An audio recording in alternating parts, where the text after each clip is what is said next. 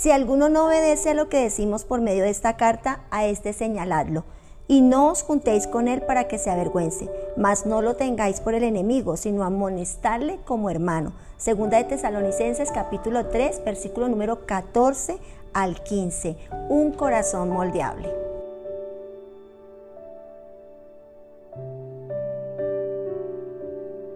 Después de que alguien recibe a Jesucristo en su corazón, es necesario el crecimiento. No solamente recibirlo en nuestro corazón como nuestro único Señor y Salvador, nuestro suficiente eh, Salvador personal, sino que también necesitamos crecer. Fuimos llamados a crecer, fuimos llamados a avanzar y el Señor no solamente te llama para que tú lo tengas en su corazón, sino para que el fruto de tenerlo en el corazón se vea en todas las áreas. Por lo tanto, hoy nos habla de un corazón moldeable, un, corazón que tiene la capacidad de sujeción, un corazón que tiene la capacidad de someterse, un corazón que tiene la capacidad de ser eh, moldeado, que es barro, que nunca deja de ser barro, que puede ser transformado y después de que alguien reciba Jesús, es necesario que haya alguien que lo ayude, lo direccione, lo guíe. La palabra dice que Él nos da pastores, pero también hay hombres y mujeres al servicio de un liderazgo para ayudarte, para darte las herramientas, su experiencia, sus vivencias, pero también la palabra que se requiere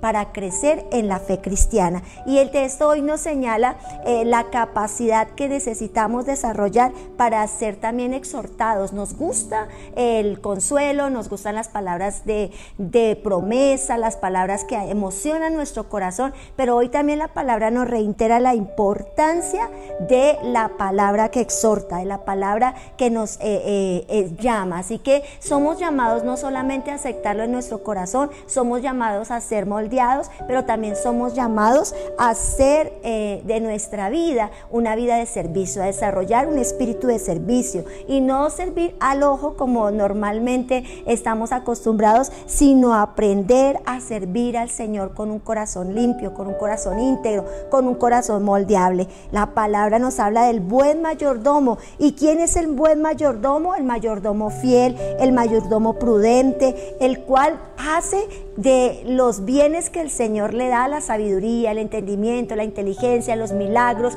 eh, toda la experiencia en el Señor, Él hace una buena mayordomía de ello, edificando su vida y edificando la vida de otros. Por eso la palabra nos habla de ser diligentes, de edificar en diligencia y de no estar en oprobio, no estar en, dolor, en ruina, en miseria, sino realmente desarrollar nuestra fe cristiana desarrollando una profunda compasión por aquellos que el Señor nos da como esas vidas, nos otorga esas vidas, nos confía personas en nuestra mano para ayudarlos, para exhortarlos, para consolarlos. Se requiere un, corazón moldeable para servicio, se requiere un corazón moldeable para transformación, se requiere un corazón moldeable para fruto, se requiere un corazón que no deje de ser em, barro que seamos transformados por el poder del Señor. Así que hoy oremos, oremos juntos para lograr ser esos corazones moldeables que ayudan y edifican a otros, pero que también nos dejamos exhortar,